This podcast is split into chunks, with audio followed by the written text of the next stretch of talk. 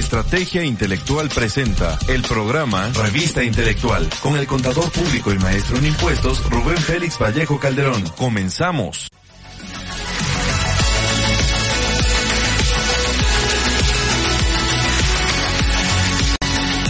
Hola, ¿qué tal? Muy buenos días a todos a través de Estrategia Intelectual Global. Los saluda su amigo Rubén Félix Vallejo Calderón con el gusto de siempre pero bueno, cada vez que se acercan las fechas de Navidad, con un sentimiento especial, por supuesto, por supuesto, a todos y cada uno de ustedes que nos conceden el favor de su participación, de su preferencia aquí en estos micrófonos de estrategia intelectual global.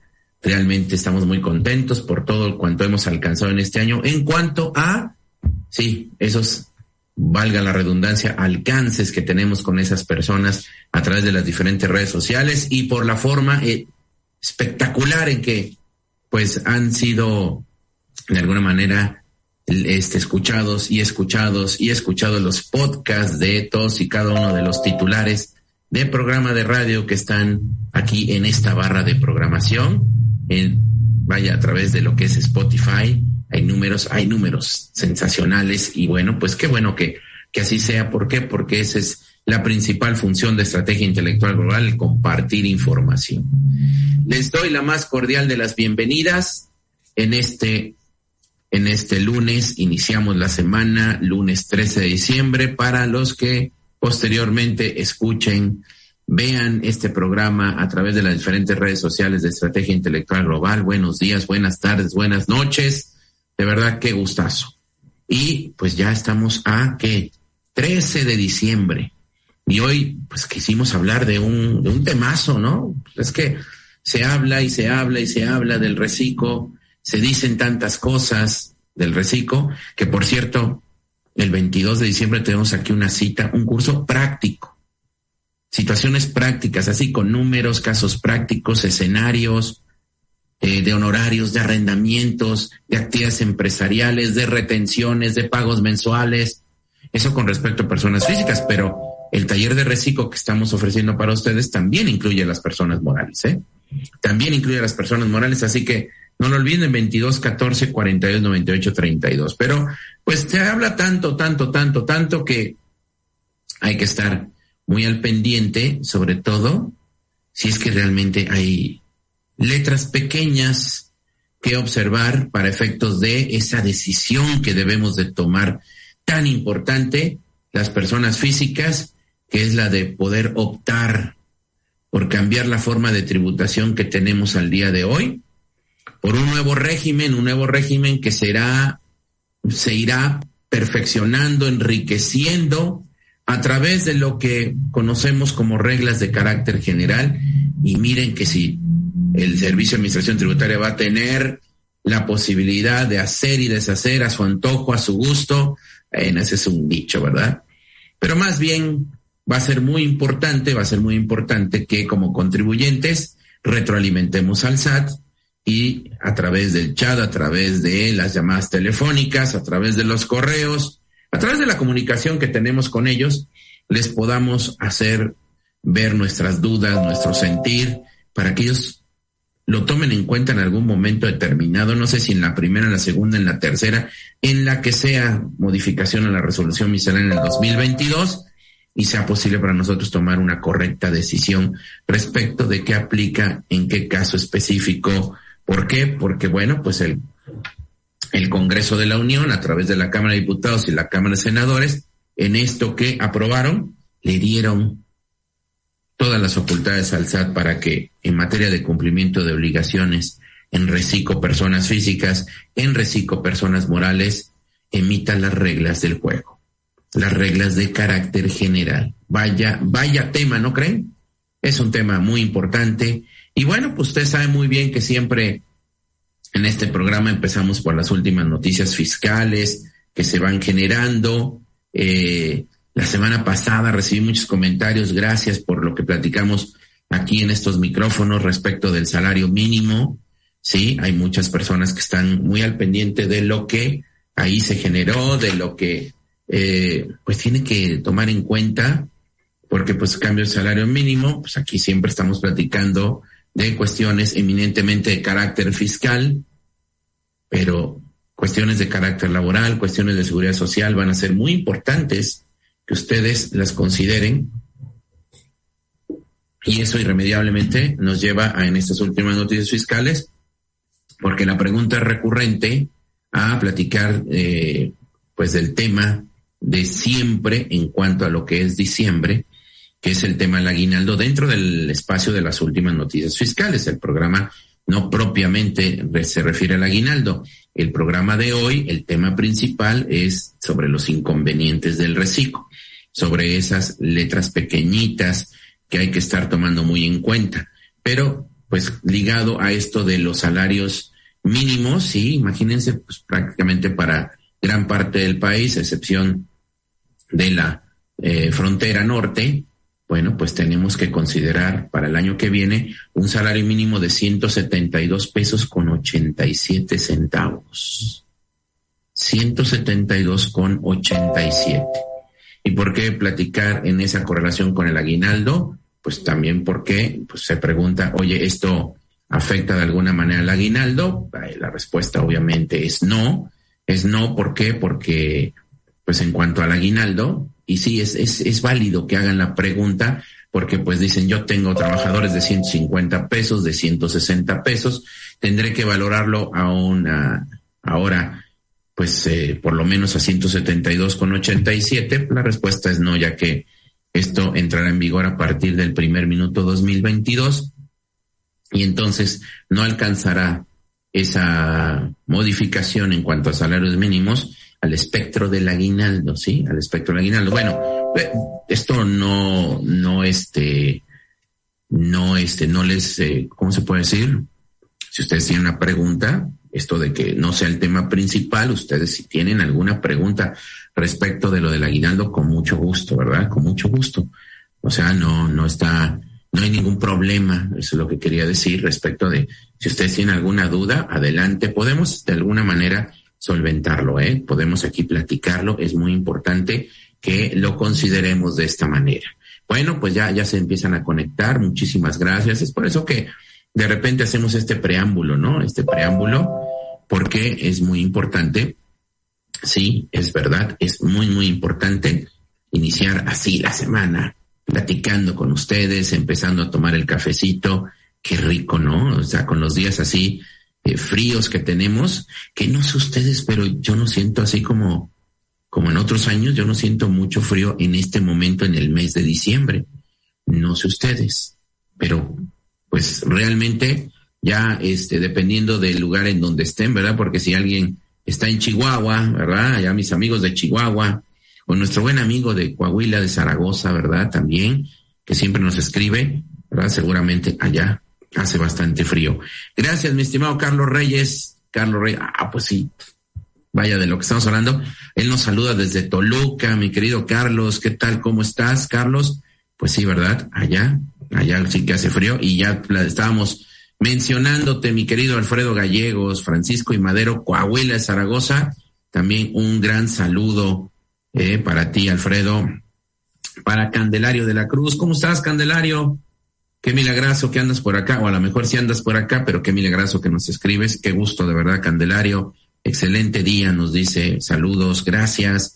Mi querida Adriana Santana también nos manda saludos, así como también mi estimadísima María Herrera. Buen día, profesor, gracias por compartir. Jorge Luis Romero nos dice buenos días, o buenísimos, nos dice, ¿eh? buenísimos días. Saludos de Tijuana, y en Tijuana son las poco menos de siete de la mañana con 15 minutos y vaya que, qué padrísimo que nos estés escuchando tan tempranito, mi querido Jorge Luis, un abrazote para ti. ¿Mm? Tenemos también aquí el saludo de nuestro buen amigo Julio García Castillo allá en Comitán, Chiapas. Gracias, mi querido Julio. Saludos, contadores públicos del Mayano y saludos, maestro. Gracias por compartir. No, al contrario, gracias a ustedes por siempre estar. Tavo Montiel, ¿qué tal, mi Tavo? Saludos, buenos días. Y Agustín Rodríguez nos saluda, bueno, si estamos hablando de frito, bueno, cuando, cuando en Cuernavaca, la ciudad de la eterna primavera, hay seis, siete grados abajo, ellos sí tienen frío, pero uno que no vive ahí, llega uno y qué precioso, ¿no? Está ahí ¿eh? Agustín, sí, qué padrísimo. Saludos de Cuernavaca, Morelos, gracias por compartir su conocimiento. Un gusto enorme. Juan Francisco Hernández Gómez, maestro Félix, saludos desde, y dice, oh, nada más, ¿desde dónde, mi querido Juan Francisco Hernández? Ya no, ya no vi exactamente desde dónde nos estás saludando, ¿de acuerdo? Bueno, decíamos, no hay que relacionar ahorita este posible aumento del salario mínimo con el aguinaldo.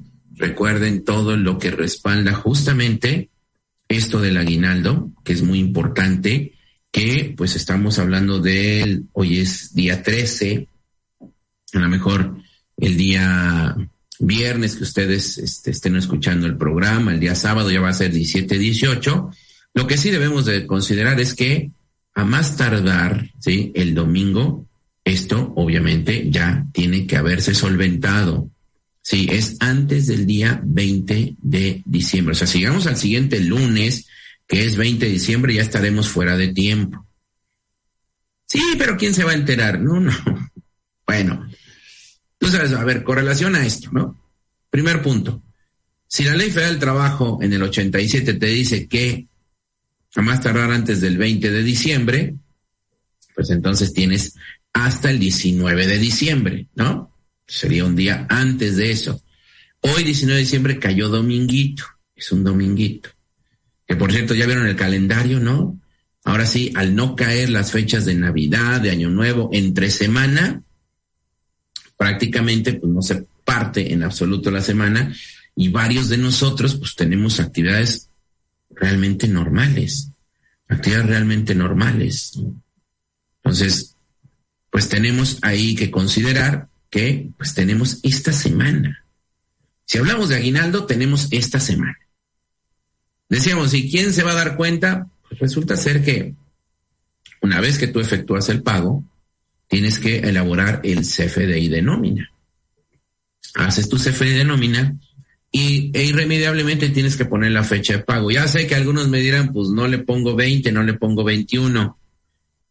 No le pongo 22, híjole, pagar aguinaldos por ahí del 22, 23 de diciembre, ya está un poquito más complicado, ¿no? Un poquito más complicado. Pero sí, sí, sí, sí. El CFD denomina dar a la pauta, porque quizá haya alguien que, pues miren, pudo pagar el aguinaldo el 23 de diciembre, un día antes de la Nochebuena, ¿no? Pudo pagarlo y dice, pues yo en este momento fue posible hacer el pago, y por lo tanto, ¿qué?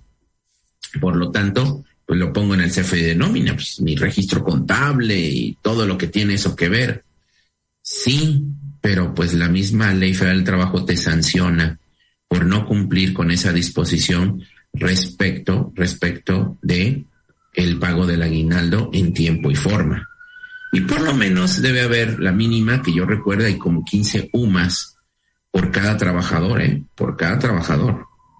15 UMAS, estaremos hablando por ahí de, ¿qué te gusta? De unos 1.300, 1.400 pesos aproximadamente por cada uno de los trabajadores. Tienes 10, tienes 20, tienes 30 trabajadores, no, sería lamentable, ¿no crees? O sea, hay que evitar costos innecesarios, como lo es este, hay que buscar la manera. ¿Por qué? Porque muchas veces, muchas veces las razones de naturaleza económica hacen que el aguinaldo no sea posible pagarlo en la fecha que señalan las disposiciones laborales. Ese es el problema, ¿no? Pero pues si por alguna razón eso no es posible, entonces hay que hacer un acuerdo con los trabajadores. Hay que hacer un acuerdo con los trabajadores explicando justamente estas razones de naturaleza económica que obligan al, patrón, en este caso, a tener que pagar el aguinaldo posteriormente al día 19 de diciembre y hacerlo de conocimiento del centro de conciliación. Definitivamente eso es muy importante. La autoridad laboral hay que hacer de conocimiento que se tienen problemas respecto del pago del aguinaldo. Con esto es obvio que evitamos esta sanción cuando en realidad tenemos esos inconvenientes, esos inconvenientes. Y pues ahí eh, ya viene después de, pues vamos a decirlo así, después de desahogar este tipo de situaciones, ya viene, ya vienen otras que tienen que ver con, eh, en manera individual, con todos y cada uno de los trabajadores. De manera individual, no puede ser visto de la misma forma en cuanto al pago del aguinaldo. Alguien que cumplió durante todo el año, que estuvo presente todo el año, a otra persona que normalmente, ya saben, ¿no? De esos, ¿no? Que hacen San Lunes, que normalmente el lunes siempre tienen un dolor aquí en la parte baja, ¿no? En el estómago, ¿sí? Este, algo les cayó mal de lo que comieron el domingo, de lo que comieron el domingo, ya saben, ¿no? De repente combinaron la chela con el vino, el vino con el tequila, el tequila con el mezcal, y bueno, pues párenle de contar, ¿no? Y de repente, pues sí, claro, claro. El día lunes no se estaba en condiciones de poder ir a laborar y qué mejor que, pues mejor faltar a que pues llegue yo todavía al trabajo y en estado de ebriedad y con aliento alcohólico y eso provoque, de acuerdo al 47, una causa justificada para que lo pierda. Dices que pues mejor, mejor no voy y ya me presento en mejores condiciones. Pero cuando eso sucede muy a menudo, pues es lógico que pues, va a tener una justificación el trabajador, es cierto, una justificación porque va a buscar tener por ahí una incapacidad. Si no va al trabajo, por lo menos va al IMSS, ¿verdad? Tiene una incapacidad lo justifica, pero recordemos que el 42 de la Ley Federal del Trabajo dice que una, este, una cuestión de estas que tiene que ver con incapacidad médica eh, representa una suspensión de la relación de trabajo. Alguien no presta el servicio y bueno, el patrón entonces, porque alguien no lo prestó, no está obligado a efectuar el pago, ¿sí? No está obligado a efectuar el pago cosa muy distinta si es de los trabajadores consentidos y el patrón dice no te preocupes, recupérate. Y después, en, acuérdese, el contrato de trabajo es un acuerdo de voluntades. El trabajador le dice yo te recupero el tiempo y el patrón accede. Bueno, pues entonces ya se pusieron de acuerdo, ya no se necesita ni siquiera justificante, sino que pues es un día que se puede considerar como laborado, como laborado, definitivamente. Y bueno, por esa simple y sencilla razón, pues no incidiría en el cálculo de aguinaldo. Pero ¿cómo incide en el ánimo de los demás trabajadores, verdad? Que dicen, oye, pues este casi no viene, este hace lo que quiere. Y mira, cuando estamos en, cálculo de aguinaldo, pues lo recibe completo, no falta. Ese es el, el encanto de la integridad de un equipo de trabajo, ¿verdad? Que se rompe por estos pequeños detalles. Pero bueno, así es esto. En cuanto al aguinaldo, en cuanto al aguinaldo, sí, en incapacidades médicas, es una justificación, sí, sí, de que este, se suspende la relación de trabajo, no hay problema alguno, pero su, eh, su servidor considera, su punto de vista es que bueno, eso sí incide en el cálculo aguinaldo, ya que el 87 de la Ley Federal de Trabajo dice, por un año de trabajo tienes derecho a por lo menos 15 días de aguinaldo. 15, 15 días. Y bueno, pues habría que pagarle de manera proporcional.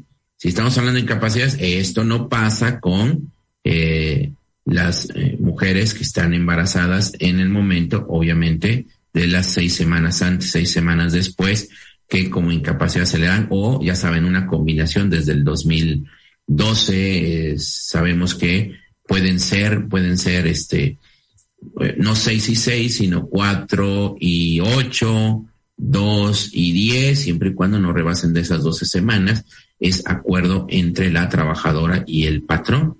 O también bueno pues quién asume los riesgos de los riesgos de quién asume la responsabilidad es, perdón, para que se escuche más mejor, ¿no?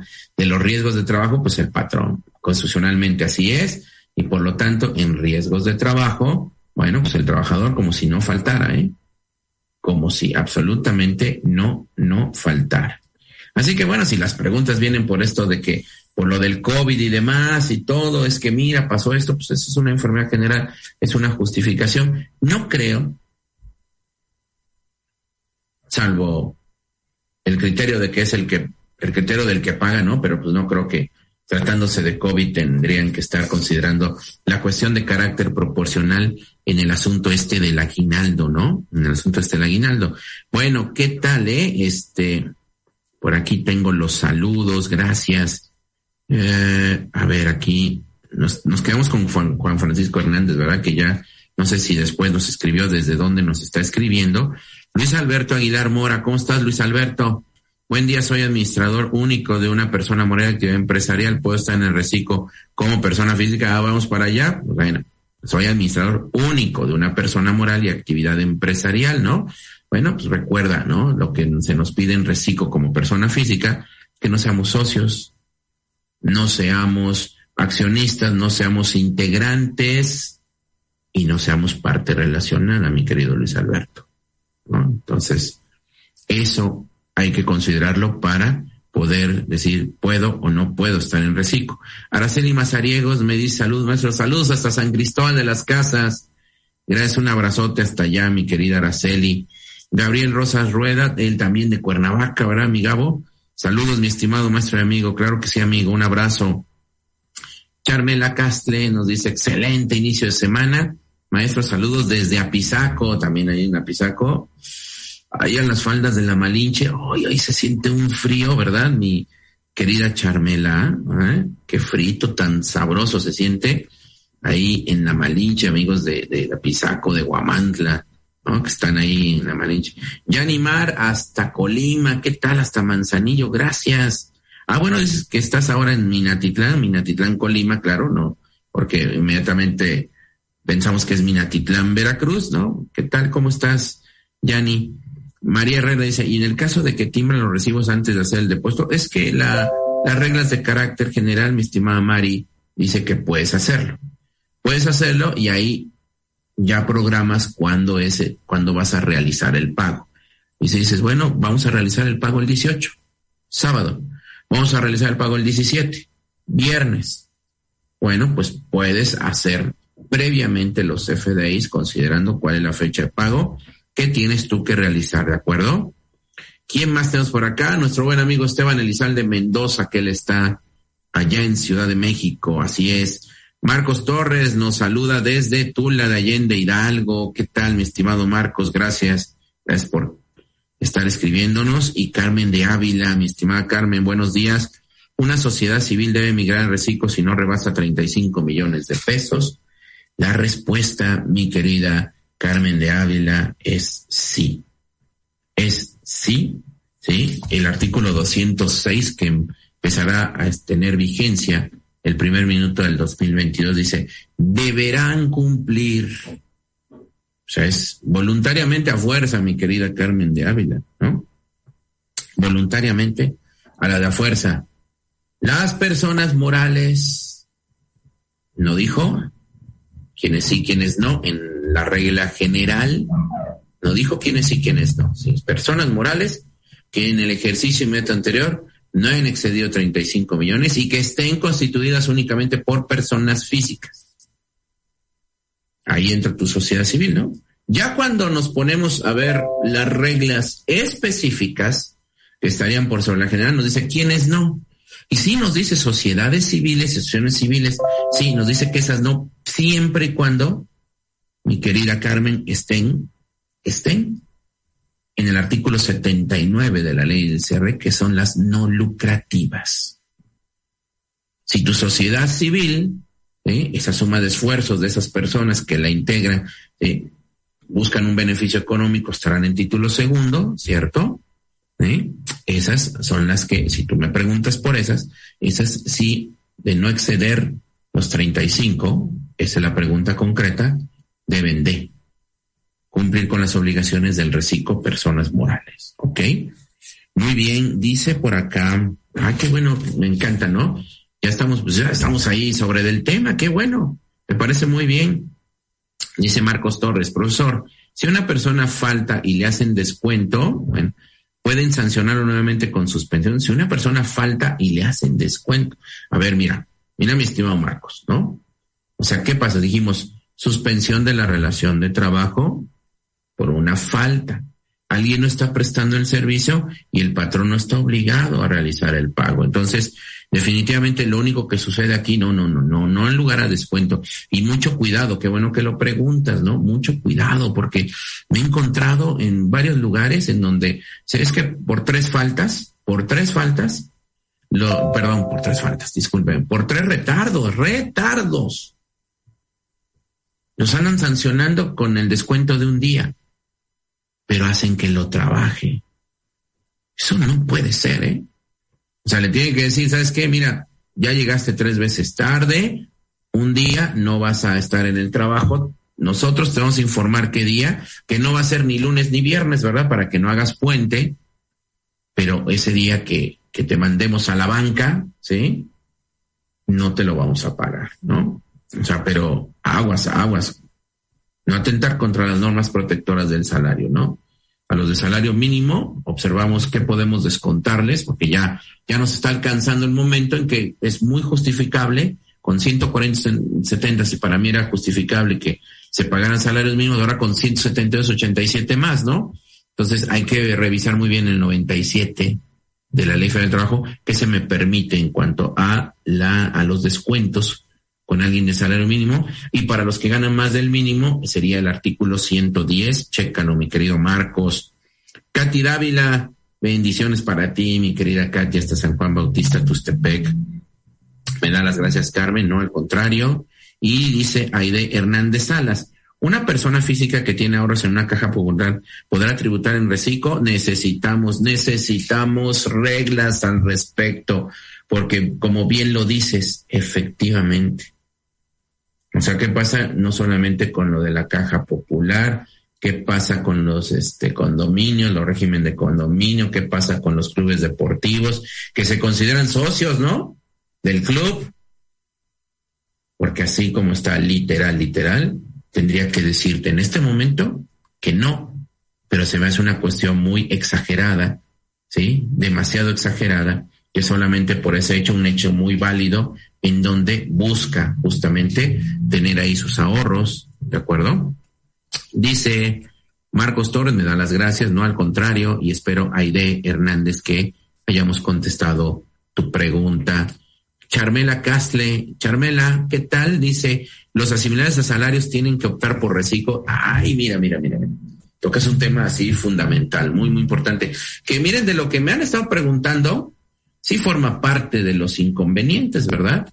O sea, si nosotros decimos, oye, ¿qué inconvenientes tenemos en el reciclo? Pues sí, mira, dada la situación jurídica que en este momento tengo por estar justamente en una caja popular, por estar en un club deportivo, por estar en un régimen de condominio, oye, resulta ser que no me es posible optar por reciclo. Bueno, pues también la pregunta de Charmela Castle, de Apizaco, también es muy interesante, muy importante. Oigan, qué bueno que, ustedes están llevando la batalla del programa, me encanta, de verdad, qué bueno, qué bueno. Por favor, adelante con las preguntas, está fantástico. Miren, en materia de asimilables a salarios, quitémonos, bueno, estamos hablando 94 de ley de impuesto a la renta, 94 de ley de impuesto a la renta, recuerden que son siete fracciones, que son siete fracciones, ¿no? Entonces, prácticamente, prácticamente estamos hablando que pues de la fracción primera, pues, ni platicamos, son burócratas y demás. De la fracción segunda, ¿qué pasa con la fracción segunda del 94? Que son asimilables los miembros o integrantes de una sociedad, asociación civil. ¿Qué acabamos de decir? Ah, espérame un segundito. Yo como persona física no me es posible optar, ¿sí? No me es posible optar por el régimen ya que pues estoy en el supuesto normativo de la prohibición de los sujetos. Socio integrante, socio accionista integrante de una persona moral, ¿verdad? Entonces yo no podría hacerlo. Pero bueno, también, también dice, oye, ¿quiénes tampoco pueden estar aquí en regla específica? ¿Quiénes no pueden optar por eso? Y dice que los que perciban, los que perciban ingresos por asimilados a salarios y nos da, mi estimada Charmela, cuatro fracciones. Tercera, cuarta, quinta y sexta. A saber, ¿no? A saber, fracción tercera, la fracción tercera son administradores únicos que ya nos están preguntando, ¿verdad? ¿sí? Yo sé, mi, eh, ya no me acuerdo el nombre de quien me lo había preguntado, pero sabe muy bien que me dirijo a él justamente respecto de, oye, soy administrador único, ¿sí? Dime algo, ¿cómo recibes el pago de tus emolumentos? Dime algo, porque inmediatamente al ser administrador único, al ser administrador general, si lo que se está, está pagando es eh, miembro de consejo y demás, se te están pagando por asimilables, ¿sí? Por asimilables, sin considerar la situación de cuál es eh, esto del ser integrante o ser parte relacionada de, o el ser socio, el ser accionista, no es posible, no es posible que se pueda optar por reciclo, ¿de acuerdo? Bueno, es una parte. Pero las otras tres fracciones, recuerden que han estado en el ojo del huracán desde la reforma fiscal del 2021. ¿Cuáles fracciones? La cuarta, la quinta y la sexta del 94 de la ley de impuesto a la renta. Oye, ¿de qué son esas fracciones? La fracción cuarta dice honorarios preponderantes. Honorarios preponderantes a un prestatario que obviamente se están asimilando a salarios. La fracción quinta, esos honorarios, esa prestación de servicio personal independiente, no es preponderante un prestatario, pero también se está asimilando a salario. Y la fracción sexta del 94 dice respecto de las actividades empresariales. En este caso, normalmente eh, se está pensando en los comisionistas, ellos como agentes de comercio llevan a cabo una actividad empresarial. Bueno, también se pueden estar asimilando. ¿Qué pasó en el 2021? ¿Qué pasó en la reforma? Que dicen, oye, en el momento, ¿sí? En que rebasen los 75 millones dentro de un ejercicio, al mes siguiente ya no pueden estar ejerciendo porque también es una opción de asimilables a salarios. Se acordarán de eso. Dicen, ah, 75 millones, bueno, que por cierto en la reforma en la reforma es muy interesante que también digamos, ya que, ya que, acuérdense, ¿no? Como es su servidor, si se acuerda de algo que tiene que ver o está correlacionado con eso, en la reforma ya no es en el mes siguiente, o sea, si rebasan los 75 millones, ya no es, por ejemplo, ya llevo 78 millones en octubre, noviembre ya no puedo estar como asimilable, sino tendría que estar que en el capítulo correspondiente actividades empresariales, servicios profesionales, ¿no? Sí. Pero eso va a ser durante 2021. Ya en 2022, si por ahí de junio, julio, agosto, septiembre se rebasan los 75 millones, ya sería hasta el ejercicio siguiente. Ya se termina el año como asimilar salarios, aunque llegues a 100, 120 millones. Bueno, y eso cómo va a poder ser, ¿no? Bueno, de la pregunta de Charmela, ¿sí? Dice, quienes perciban, ¿cuándo vamos a leer esto? ¿Cuándo, ¿Cuándo empieza su vigencia? En el 2022. quienes perciban ingresos asimilables de las fracciones 3, 4, 5 y 6, ya dije de qué se tratan las fracciones, ¿no? Perciban. Bueno, pues en ese momento, si la pregunta es, oye, ¿no se llevan asimilables con reciclo? Pues entonces, si me interesa Reciclo, si me interesa particularmente Reciclo, bueno, pues creo que es una buena decisión el decir, ¿sabes qué? Bueno, pues ya no, ya no es necesaria la asimilación, ya no es necesaria la asimilación. Me gusta el esquema del reciclo, a quien te estaba efectuando los pagos de asimilar esos salarios, Charmela, pues sabes que hay que decirle, sabes que ahora yo te voy a te voy a expedir un comprobante fiscal digital por internet porque voy a estar en reciclo. Si la pregunta, Charmela, es, oye, es que ahorita estoy 2021, estoy recibiendo ingresos de esos, no te preocupes, no dice la disposición, perciban o percibieron, ¿verdad? ¿Sí? Si en el pasado estuviste en el esquema de salarios, no incide con que en 2022 tú puedas optar por reciclo, pero eso sí, insisto, insisto, insisto, ya no vas a poder que percibir ingresos por asimilar esos salarios. Muy, muy buena pregunta. De verdad, muchísimas gracias. A ver, ¿en dónde estaba? Porque ustedes me están aquí preguntando. Perfecto. Aquí nos dice, ay, nos enviaste 75 estrellas, mi estimada, mi estimada Rubí, gracias.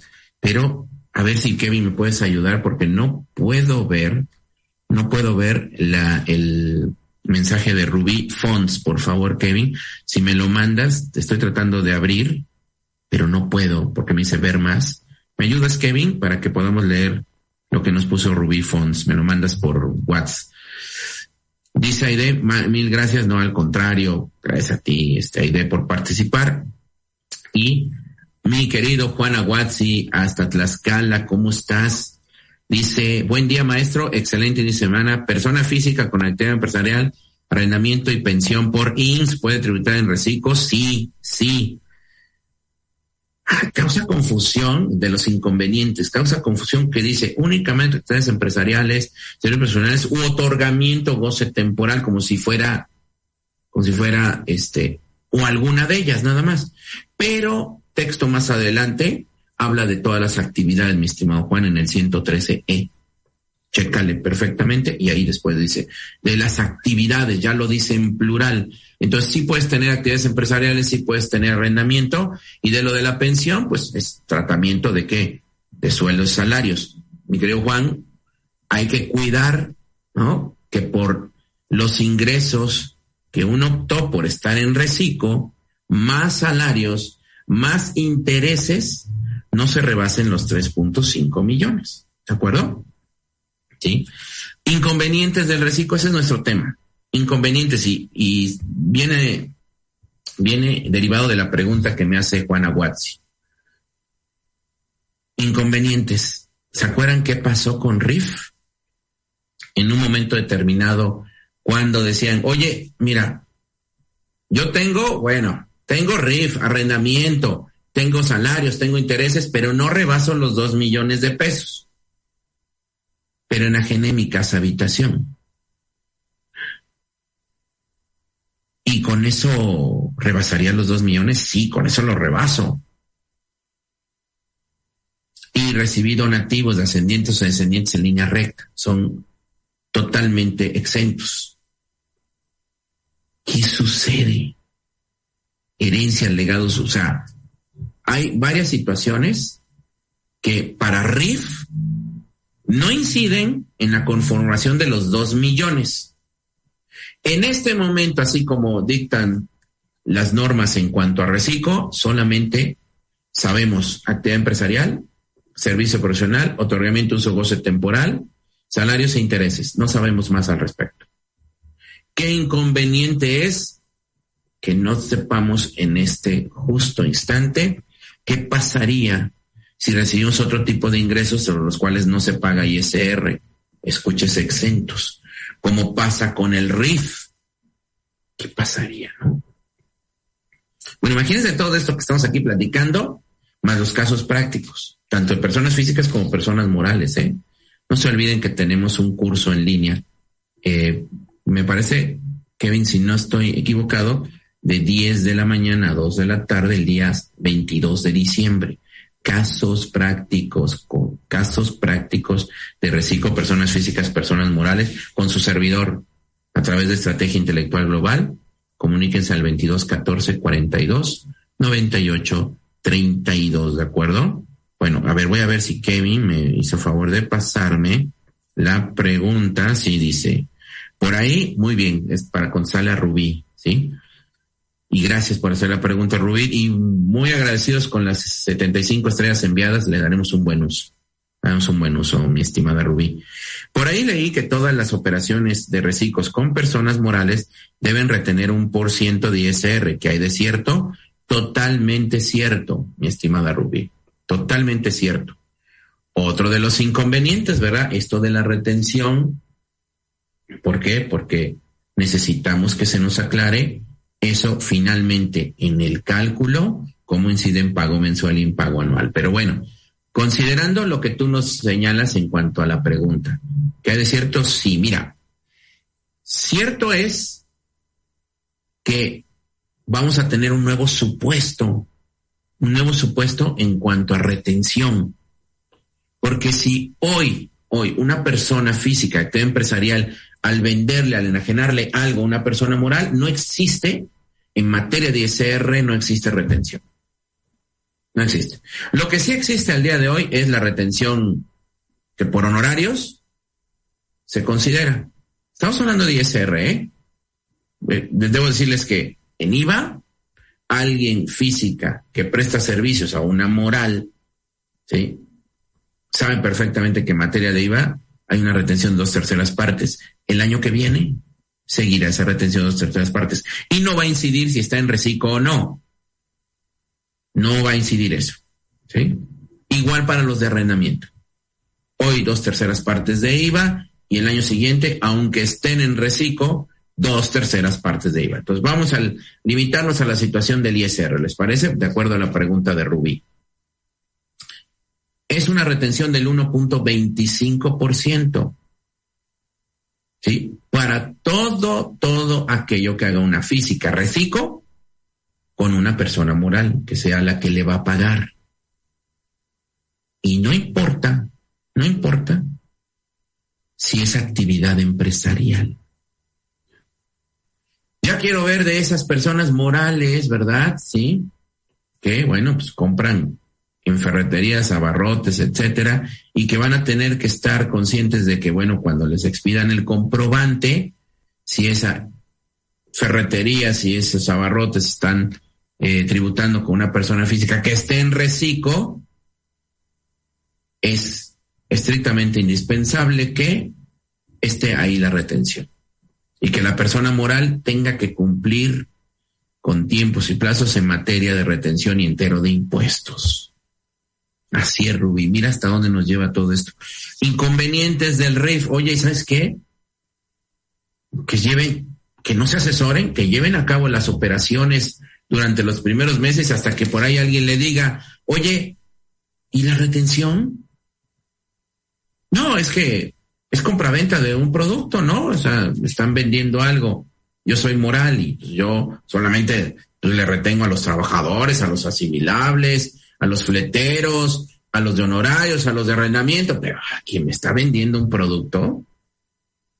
Sí, si ese que te lo vende, tú siendo persona moral, es una persona física que está haciendo actividades empresariales y que optó por reciclo, vaya, vaya que debes de considerar esa situación. ¿eh?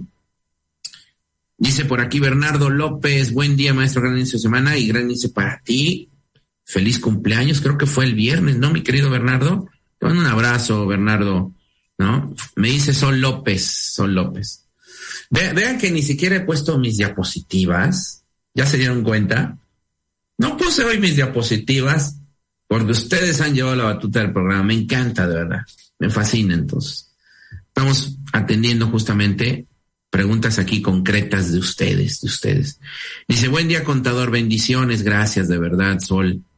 Dice, excelente inicio de semana. Una persona física que tributa actualmente, actualmente en plataforma digital y RIF y no rebase 3.5 podrá tributar en reciclo por la parte de RIF. Mira, esa es una situación que sí se nos tiene que eh, decir específicamente en las reglas. ¿Por qué? Porque así como está en este momento el texto del 113E, ¿sí? Tú únicamente no estás haciendo una actividad empresarial que es la que se considera dentro del régimen de incorporación fiscal, ¿no? Plataformas digitales es otro tipo de ingreso muy distinto a esto y que eso en este momento la respuesta que yo te tengo que dar es que no, que en este momento no podrías hacerlo por la parte de RIF, no podrías estar tributando en eso, porque acuérdate, la opción es que únicamente hagas eso y no tengas otro tipo de ingreso, salvo salarios e intereses. ¿Sí? Entonces vamos a esperar si por ahí, como decíamos hace ratito, ¿no? Enajenación en casa habitación, donativos y demás. Recuerden, creo que es la regla 31323 de la resolución miscelánea fiscal la que incide en que no tengas otro tipo de ingresos adicionales. Bueno, ¿qué dejó la experiencia RIF? Cuando empezamos con lo de RIF solamente era la actividad empresarial. Y después a los tres meses nos dijeron, sí, salario sí puede, ¿no? Y después al año siguiente nos dijeron, sí, arrendamiento también puede. Por eso no es irme a la cómoda, ¿no? Hay que esperar reglas de carácter general para ver si sucede, esa es la experiencia que tenemos de lo que hemos vivido en el ámbito fiscal y hemos visto que finalmente la autoridad dice, pues sí, ¿verdad? No tiene nada que ver la cuestión de plataformas con, con Recico, ¿verdad? Cada uno es totalmente independiente, se parece mucho o se van a parecer mucho en la mecánica de cálculo a través de un rango de ingresos y la tasa aplicable. Pero, pues si no rebasan los 3.5, ¿por qué no, si esa es la intención, por qué no simplificar en materia de ISR, solo en materia de ISR a estas personas físicas? ¿De acuerdo?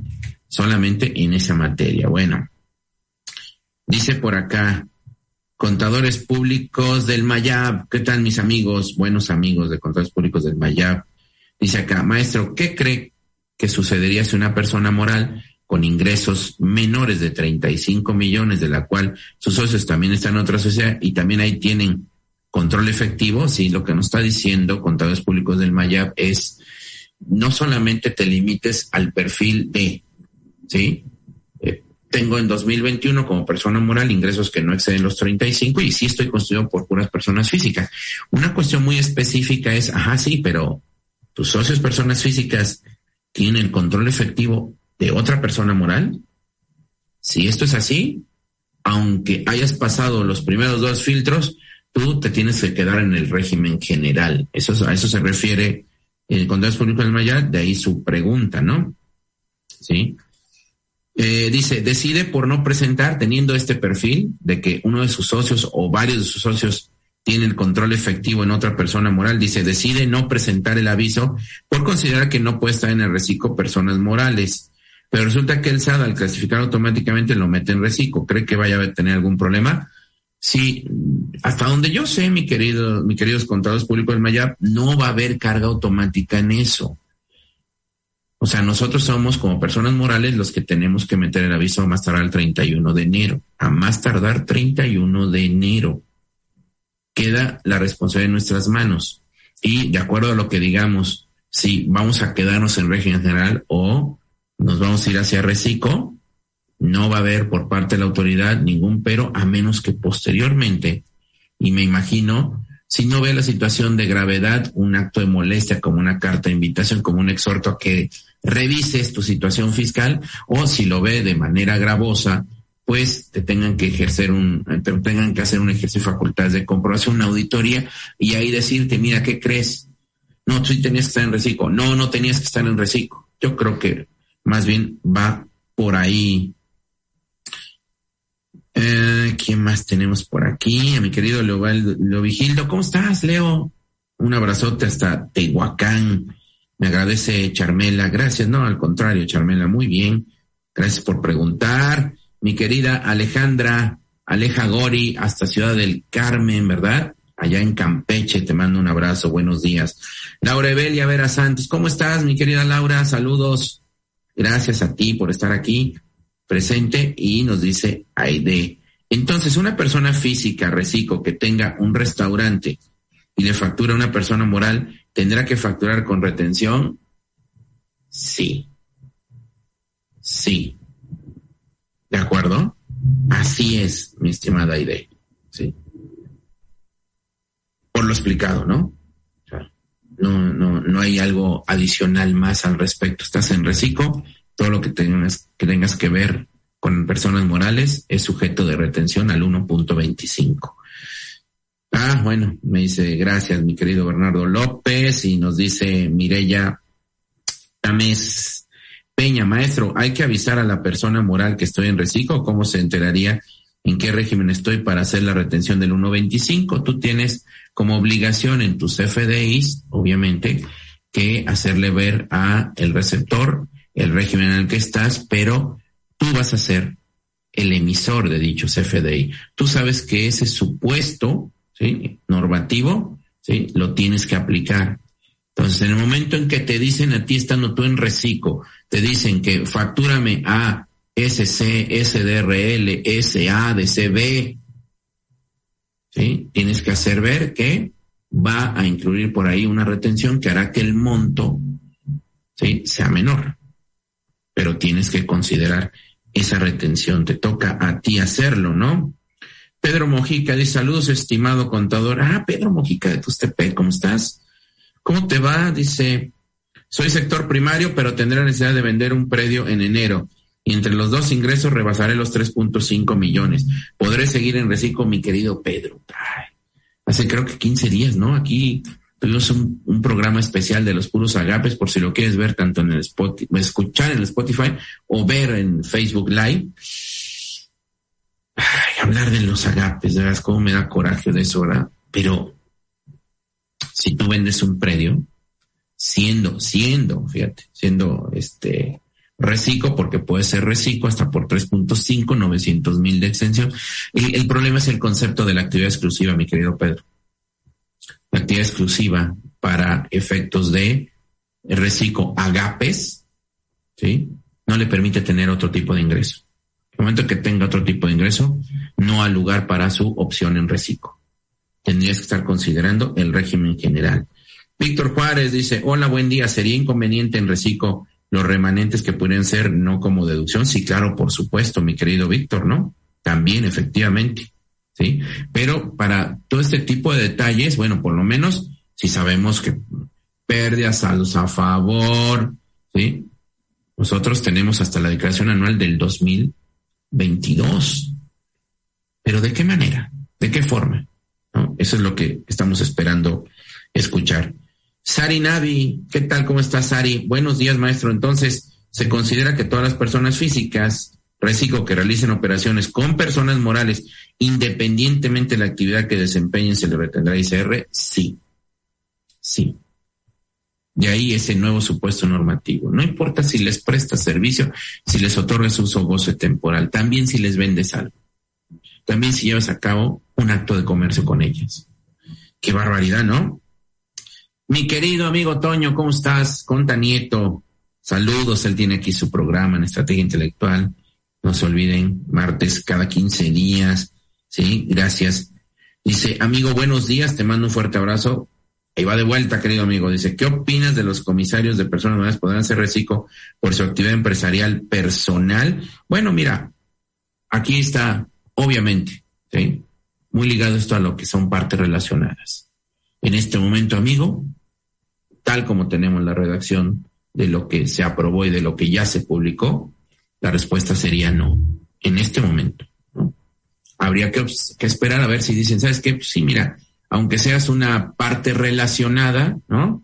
Pero obviamente si tú no recibes honorario alguno por ello que incida en que tengas asimilables o algún otro tipo de relación de carácter que económico, pues habría que esperar nada más. Pero en este momento, efectivamente, la respuesta es no, mi querido, mi querido amigo. Dice Lucy a ella está en Tehuacán, ella fue mi alumna. ¿Qué tal? ¿Cómo estás, Lucy? Maestro, buen día. Referente a lo que comentó hace un momento, si una persona física, reciclo, presta servicio de hospedaje a una persona moral, hay retención de ICR, mira, ya no le busquemos, mira, hay, hay quienes nos han este, escrito y han aterrizado esta situación. Tú estás en reciclo y cualquier actividad, ¿sí? Que lleve a cabo con una persona moral es sujeta de retención de 1.25.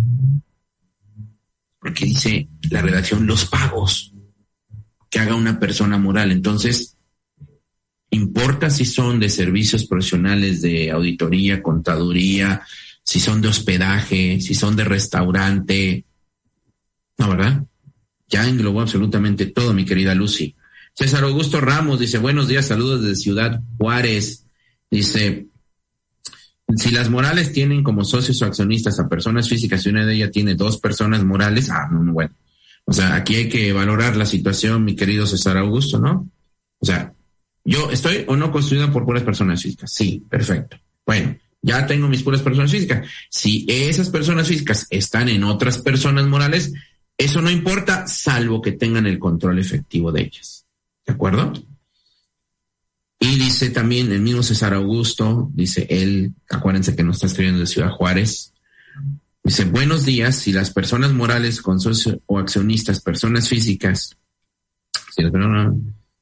y que uno de ellos es socio accionista de dos morales, ambas suspendidas quedan en reciclo, sí, aquí no, no están diciendo que la persona moral, en este momento para efectos de reciclo, no dice que la persona moral esté suspendida, esté en alguna situación de carácter fiscal que tenga que ver con créditos fiscales, con no localizada, con EFOS y demás en este momento, para Recico no dice absolutamente nada, pero sí para certificado sello digital, sí para, sí para este firma electrónica, ¿eh?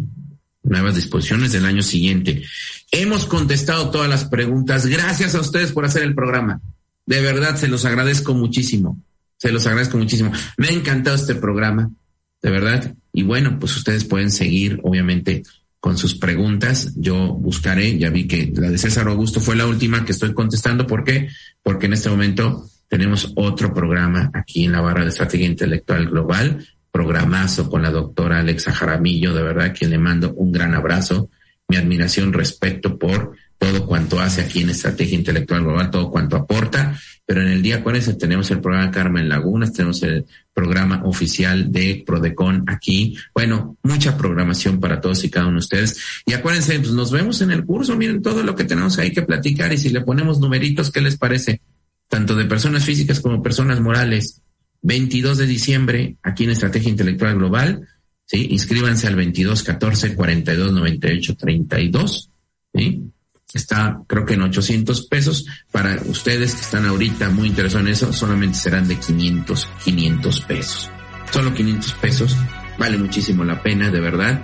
Estaremos ahí ya en un 22 de diciembre, unos tres días antes de Navidad, pero lo más importante, unos días antes de que entre en vigor, que va a ser fundamental Gracias a todos. Gracias, dice Marco Villafanto dentro de esta. Saludos, profesores de Toluca. Gracias, mi querido Marco. Un abrazo para todos y cada uno de ustedes. Que sea la mejor semana que tengan en la vida, de verdad. Así cada uno de los días que siguen adelante. Es un gran deseo, de verdad. Disfruten mucho de los suyos, disfruten mucho su salud, disfruten mucho de la vida.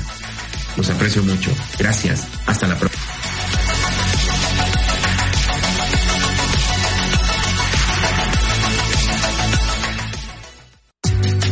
Gracias por escuchar la emisión del programa Revista Intelectual. Sigue escuchando Estrategia Intelectual Radio.